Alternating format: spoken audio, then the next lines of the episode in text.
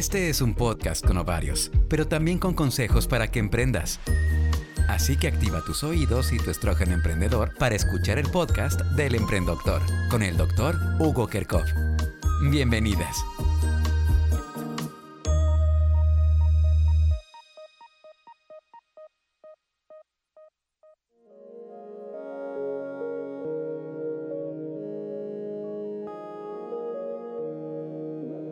Hace algunos años escuché a una paciente que acudió conmigo al consultorio, eh, pues con un poco de desesperación, un poco eh, confundida, un poco eh, preocupada y sobre todo que se notaba en su mirada una falta de esperanza.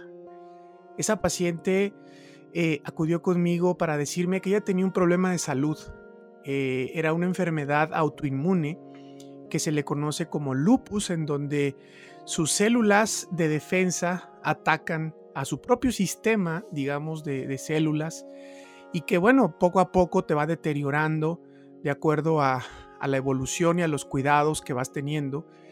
Y realmente es una enfermedad catalogada como enfermedad crónica degenerativa. Y esa paciente acudió conmigo con algo eh, pues un deseo, un deseo muy importante y me, me comentó, me dijo, ¿sabes qué, doctor? Acudo contigo porque deseo embarazarme. Y entonces, bueno, pues mi mirada tal vez le, pudo decir, eh, pues, qué, qué es lo que está pasando, qué te lo impide. Y me dijo, pero hay un pequeño problema, tengo lupus y mi médico que me está revisando en la Ciudad de México me dijo que si me embarazo, me muero.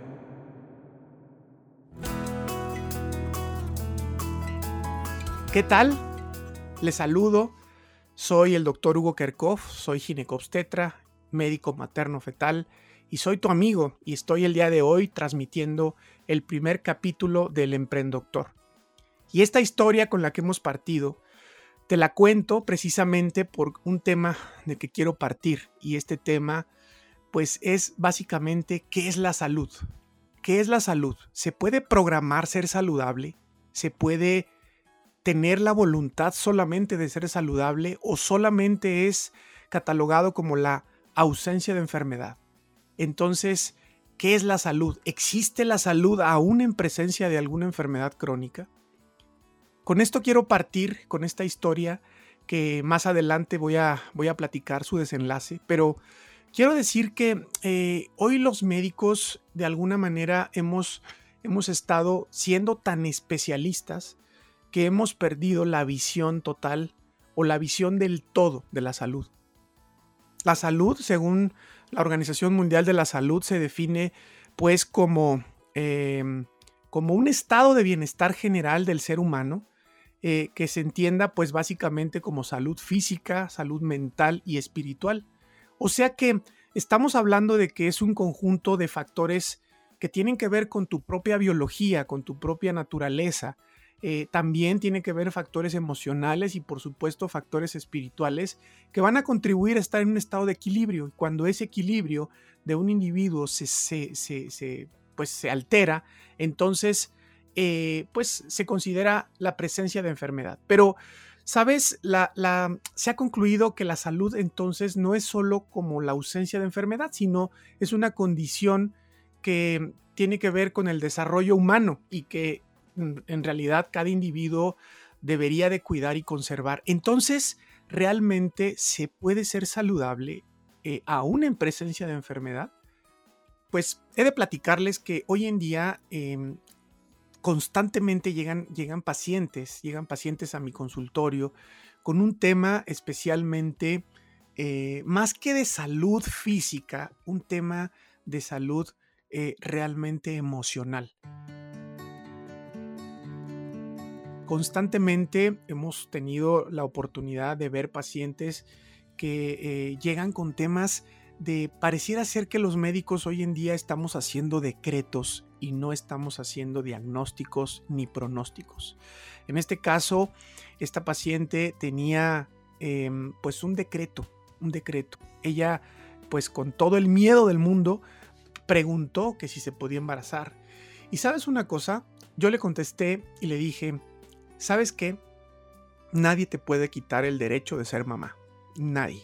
Absolutamente nadie, porque eso es algo biológico, es algo natural y es un deseo pues que parte del amor, del amor propio, del amor ah, de trascender, del, del deseo de trascender y del deseo de perpetuar la especie. Entonces sabemos que hay una enfermedad de base y que efectivamente hay un riesgo, y es un riesgo alto, pero es un riesgo que eh, la paciente tiene que saber y la paciente tiene que tomar la decisión en conjunto con los médicos.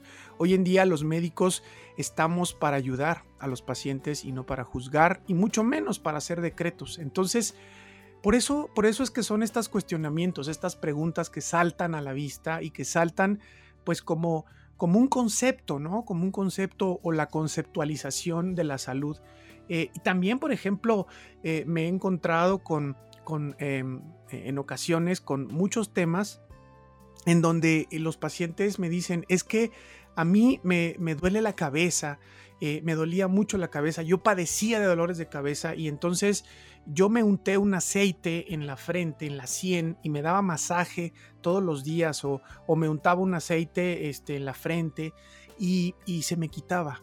Y cuando fui con mi médico familiar, el médico me decía que eso no sirve para nada. Entonces, yo me pregunto si los médicos en realidad somos eh, profesionales que estamos para ayudar y para ser portadores de información, para dar salud, o realmente somos personas que nos encargamos de desacreditar algunas otras cosas. Entonces, amigos, pues em, realmente lo que quiero pues decir con todo este, este concepto de salud óptima, que básicamente la salud óptima se centra en un cambio de estilo de vida de las personas.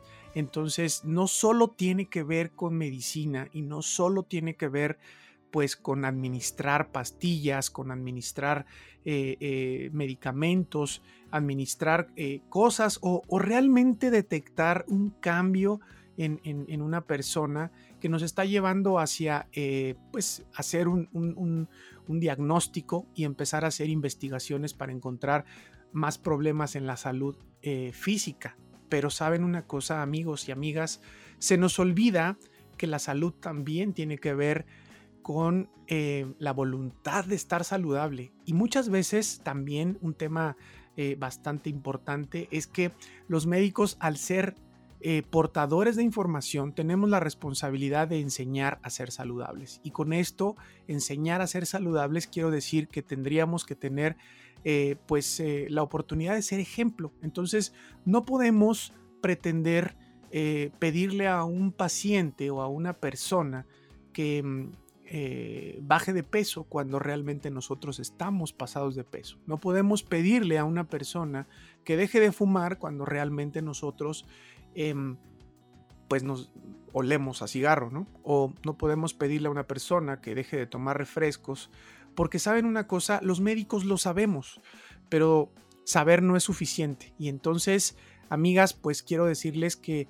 los médicos debemos de ser eh, pues eh, portadores básicamente de esa información. Entonces, pues es un tema controvertido, es un tema controvertido que va también dirigido a mis colegas y que es una invitación también a que nosotros como médicos seamos eh, portadores de esta, de esta información y que seamos educadores de salud. Entonces, yo me pregunto, cuando una persona te dice, un paciente te dice que ella se siente bien eh, tomando agua mineral para, digo, por poner un ejemplo, por poner un ejemplo tal vez tonto, pero quisiera decir, bueno, una paciente me dice, me siento bien tomando agua mineral y con eso se me quita el dolor de cabeza.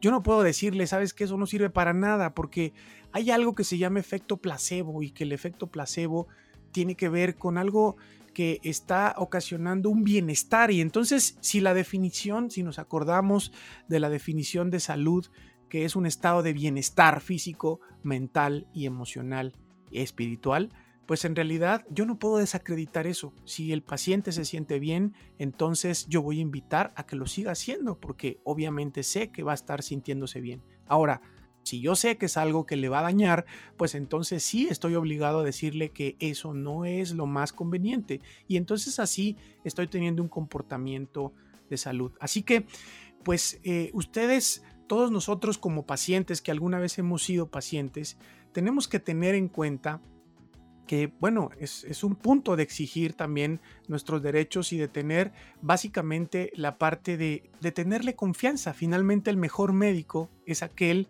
eh, que te da confianza, es aquel que te da información y que toma decisiones junto contigo. Eh, aquel que te da todas las opciones de tratamiento y aquel que te da pues esa confianza y esa empatía. Entonces, realmente eh, esto por eso también es una invitación a todos mis colegas a que podamos juntos empezar a desarrollar pues un poco más de empatía. Y la empatía a veces la, traducimos como em, pues como una parte eh, de, ponernos en los zapatos del paciente. Y la realidad es que eso no es empatía. Nadie puede ponerse en los zapatos de nadie porque todos somos diferentes y todos tenemos una percepción y una conceptualización de la enfermedad y del dolor diferente. Entonces, Empatía tendría que ser el hecho de entender, entender a una persona a que eh, pues de lo que está teniendo problemas o de lo que está sufriendo y por lo tanto uno como médico pues tiene que entender a esa persona y más bien em, motivarla o inspirarla a que, que salga adelante. Entonces, los médicos de alguna manera tendríamos que estar al pendiente de todas esas esferas del concepto de salud óptima, de salud integral, y tendríamos que ser las personas que estamos contigo como especialistas hablando eh, en relación a la salud física, obviamente, a tu salud emocional, o sea, ver cómo está el entorno de tu familia, cómo está el entorno de tus emociones y por supuesto pedir ayuda, porque para eso estamos los especialistas y para eso están pues todos los que tienen que ver con eh, los profesionales de la salud emocional, los psicólogos, psiquiatras, psicoterapeutas. Y en general la salud intelectual tendría que ver tal vez con preguntar, oye, ¿sabes qué? Pues si te sientes triste o si te sientes deprimida, ¿qué libro estás leyendo? O si te sientes tal vez sola, pues bueno, hay que revisar aspectos de salud social y salud espiritual. Pero saben una cosa, muchas veces en la consulta, pues no se puede, no se puede por, por cuestiones de tiempo y precisamente es uno de los, de los puntos importantes eh, del por qué eh, este podcast, ¿no? este podcast eh, pues realmente es para tratar de empatizar con, contigo, contigo como paciente y tratar de dar información que poco a poco iremos desarrollando, pues de acuerdo a cómo vaya evolucionando los temas de este podcast y de acuerdo a cómo vaya habiendo necesidades y sugerencias por parte tuya como los pacientes que, que están escuchándome y que pues cada día van, vamos a estar juntos en el desarrollo de este, de este podcast. Así que, bueno, eh, estos, todos estos esfuerzos eh, por, mejorar la salud médico-paciente, porque eso es básicamente lo que el, concepto y lo que quiero eh, realmente recalcar en este podcast, la salud médico-paciente, deberían de incluir, pues básicamente, por parte del médico, también a sugerir, además de un tratamiento, que eso ya lo hacemos de manera natural, eh, pues también debería de incluir la lectura de libros, eh, e incluso de sugerir actividades que puedan ayudarle a, esta paciente a, mejorar, ¿no? A mejorar en, todos los sentidos. Así que, pues tiene que tener también la posibilidad de eh, pues tener una buena alimentación, ver qué es lo que está comiendo, qué es lo que no está comiendo. a veces eso solo se lo dejamos al nutriólogo, pero realmente cuando a veces empezamos a, ser médicos que refieren por todos lados, pues realmente perdemos eh, muchos espacios de información con los pacientes. Así que definitivamente tenemos que tener pues la posibilidad de adentrarnos un poco más en las reflexiones en la consulta.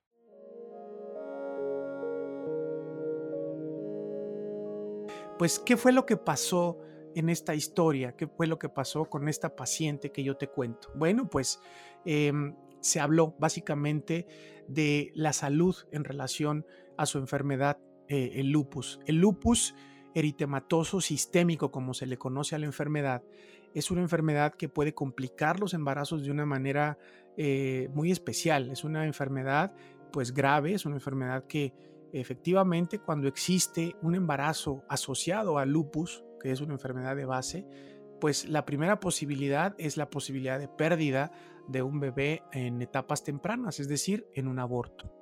Cuando hay un tratamiento adecuado, pues obviamente esas posibilidades de aborto disminuyen y entonces hay un poquito más de probabilidades de éxito y obviamente el, el éxito del embarazo empieza a desarrollarse. Entonces, ¿qué fue lo que hicimos? Eh, pues bueno, hablamos de los riesgos. Los riesgos que tienen esta enfermedad de lupus es básicamente la pérdida de los bebés.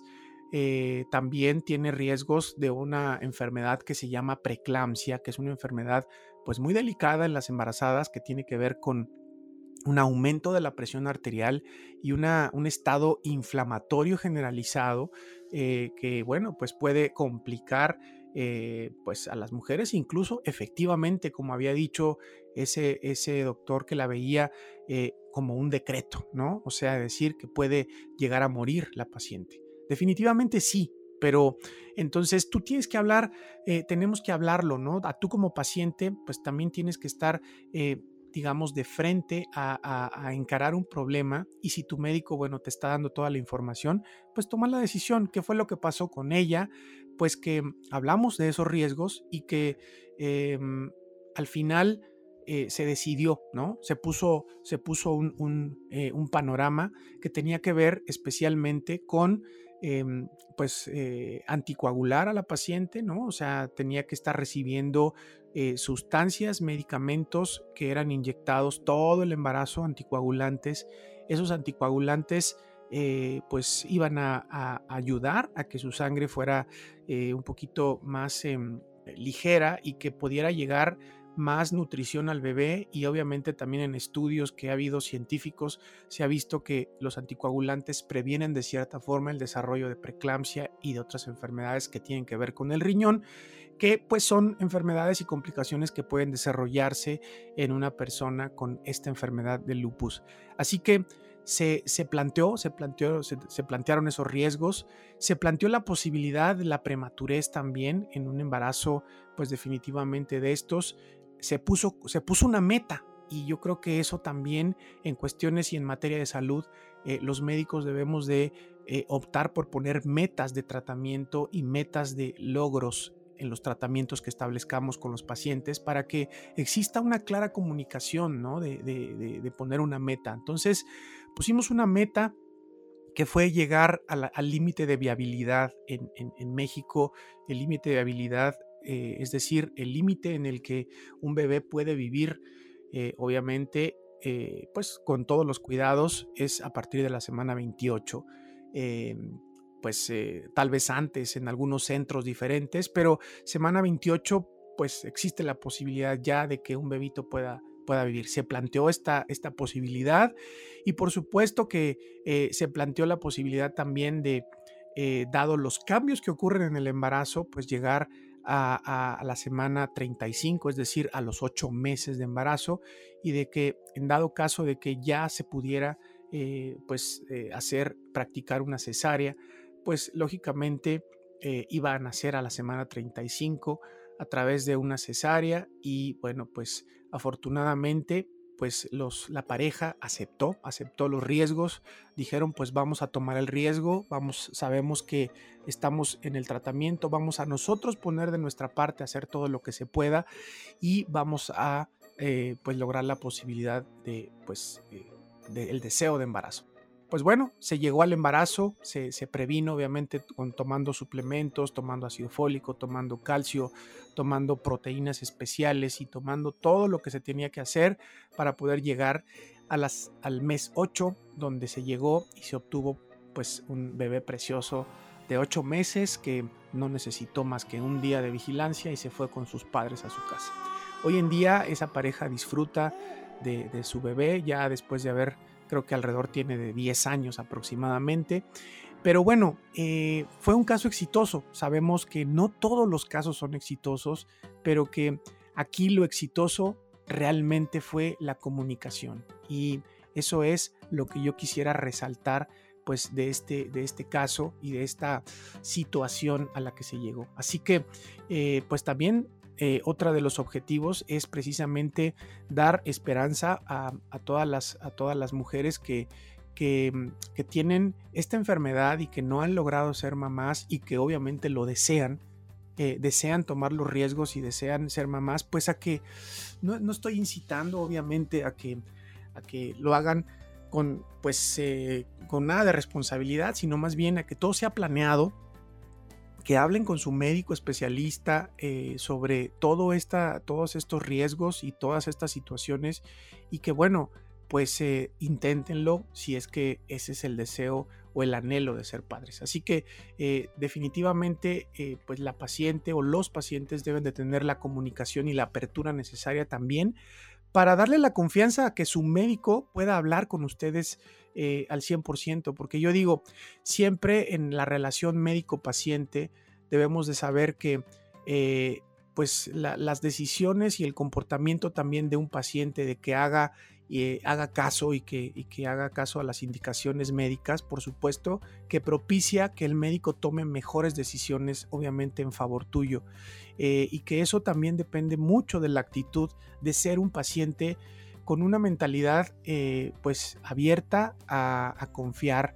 la confianza definitivamente es la base de la comunicación en estos casos que tienen que ver con la salud. Entonces, tanto los médicos debemos de, prestarnos a terapias alternativas y a que un paciente pueda hacer cosas que lo hacen sentir bien, eh, aún en presencia de enfermedad, porque yo digo, y eso es una opinión muy personal, que definitivamente se puede, se puede ser saludable eh, aún teniendo una enfermedad. Ejemplo, puede haber una persona con, con presión alta, pero una, una presión alta controlada. Sabemos que la hipertensión arterial es una enfermedad que no se cura, eh, pero que pues existe la voluntad de ser saludable. Y se los digo porque yo soy un paciente así. Yo soy un paciente que hace algunos años desarrollé hipertensión arterial y hoy en día, bueno, pues tomo mi medicamento de la presión, pero me he enfocado básicamente a cuidarme, a, estar saludable como médico también, a tener pues eh, salud emocional también,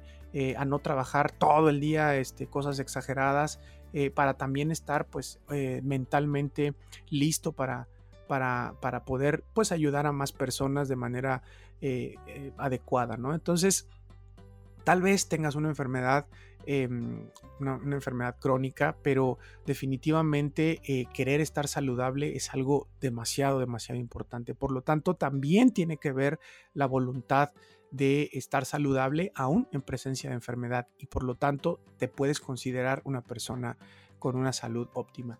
Em, hay obviamente enfermedades que no te lo van a permitir del todo, pero que definitivamente actitud, ¿no? La actitud eh, de querer estar bien, eh, es sumamente importante y eso lo hemos visto eh, de, manera incansable en ejemplos con pacientes eh, que están enfermos por alguna situación incurable como el cáncer y que han mantenido una actitud pues inquebrantable y que han vivido intensamente cada momento de su vida porque pareciera ser como que cuando hay una enfermedad así empieza a haber un deseo ferviente de querer estar saludable y eso es lo que todos deberíamos de tener ejemplo.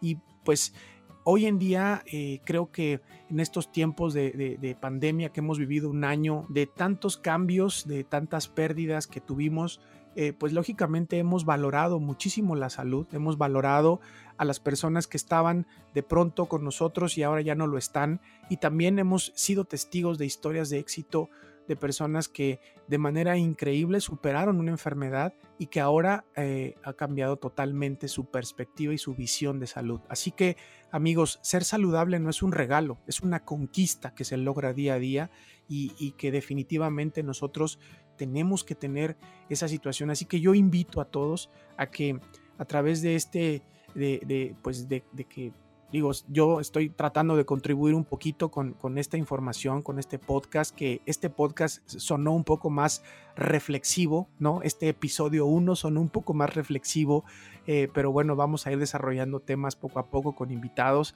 y que seguramente vamos a estar eh, pues aquí aprendiendo muchísimas cosas de expertos. Así que bueno, eh, ya para, para irnos cerrando, cerrando esta, esta presentación, este, este tema, quisiera yo decirles básicamente que eh, existe una, una, pregunta muy interesante, ¿no? Una pregunta eh, que definitivamente surge, una reflexión, y, podemos preguntarnos, ¿la salud entonces se puede programar ser saludable? ¿Se puede programar eh, a una persona ser saludable? Y entonces la respuesta definitivamente es sí. ¿Se puede programar la salud? Sí. hoy en día sabemos que somos un conjunto de genes, o sea, somos un conjunto, digamos, de apagadores eh, en donde existe un botón de encendido y de apagado. Ese botón de encendido y apagado tenemos cientos de esos y pues estamos llenos de genes que em, pudieran ser genes malos y genes buenos. Ojalá y todos tuviéramos prendidos los genes buenos que están eh, dándonos salud, pero definitivamente a veces por cuestiones de herencia o por cuestiones de, pues de enfermedades que son totalmente heredables eh, generación tras generación, pues traemos, traemos muchos, eh, muchos apagadores, ¿no? Que en, en, realidad no están apagados, están encendidos y que, por ejemplo, la diabetes, ¿no? Que es una enfermedad que pues tiene un patrón hereditario totalmente confirmado y que pues a través de nuestro estilo de vida se va desarrollando. Entonces, yo creo que el conocer, el conocer nuestros antecedentes familiares también es una parte importante y de ahí eh, eh, es parte de la respuesta de si se puede programar ser saludable. Tú puedes programar ser saludable desde que concibes a un bebé como mamá. ¿Cómo puedes programar a tu bebé? Y ese es un tema que hablaremos más adelante en algún otro podcast, pero se llama programación fetal. La programación fetal es eh, algo apasionante y que mm, pues tiene que ver con los hábitos maternos. Nosotros somos un conjunto entonces de genes prendidos y apagados y que de acuerdo a, esa predisposición genética, si nosotros por ejemplo traemos la predisposición de ser diabéticos y entonces nosotros tenemos un estilo de vida en donde el azúcar se vuelve nuestro amigo, pues lógicamente eh, eso aunado al estrés y al estilo de vida sedentaria, pues vamos a ocasionar totalmente que se desarrolle la enfermedad de una etapa temprana. Y por supuesto, la enfermedad de una etapa temprana se llama eh, obesidad infantil. Y entonces empieza la obesidad infantil y después se desarrolla la diabetes. Así que eh, la programación fetal pues eh, existe desde el embarazo cuando una embarazada decide cuidarse, decide suplementarse correctamente, decide tener un embarazo saludable teniendo pues un, embarazo sin estrés, decide eh, hacer actividad física, decide cuidar su alimentación, decide dormir bien. Eh, ahí parece algo simple, pero en ese momento estás programando la vida de un ser humano, de un ser humano que va a ser saludable. Cuando haces lo contrario, definitivamente, eh, pues va a existir la posibilidad de que esa persona desarrolle enfermedades en su vida a una etapa muy joven. Así que, claro que se puede programar la salud. Y también se puede programar, pues, conociendo tus antecedentes, ¿de acuerdo? Entonces, bueno, es algo, es un tema que pudiéramos hablar y hablar y hablar. Eh, que lo vamos obviamente a ir particularizando, así que esperen en siguientes episodios eh, temas tan interesantes como la programación fetal y la epigenética. Así que amigos, pues eh, la buena salud no es algo que definitivamente podamos comprar, sin embargo, puede ser una cuenta de ahorros extremadamente valiosa y que debemos de preocuparnos todo el tiempo, pues de que tenga una operación, digamos, matemática, eh, pues a tu favor. Definitivamente decide siempre a favor de tu salud, eh, decide siempre ser saludable, decide siempre estar emocionalmente saludable y pues por supuesto que cuando esto no ocurre o cuando sientas que se desequilibran estas esferas entre eh, cuerpo, mente y espíritu, definitivamente es cuando tienes que pedir ayuda. Así que eh, espero eh, pues habernos escuchado muy bien, espero que haya generado un poquito de aprendizaje y sobre todo de inquietud. Agradezco infinitamente, infinitamente el hecho de que nos estemos escuchando ya en este episodio 1 y vendrán muchos más eh, temas que estaré perfectamente contento de compartir con ustedes. Eh, recuerden, recuerden seguirnos en las redes sociales para eh, ponernos ahí sus sugerencias de temas que ya afortunadamente me han llegado algunos a través de Instagram como Hugo Kerp eh, y a través de Facebook como Hugo Kerkhoff y pues en redes sociales ahí búsquenos en todas las plataformas, estamos presentes en todas las plataformas de eh, podcast, eh, Spotify y Amazon Music. pues estaremos ahí acompañándonos con ustedes. Amigas y amigos, un placer saludarnos nuevamente en este episodio de Emprendoctor. Espero que tengan una muy buena salud. Hasta pronto.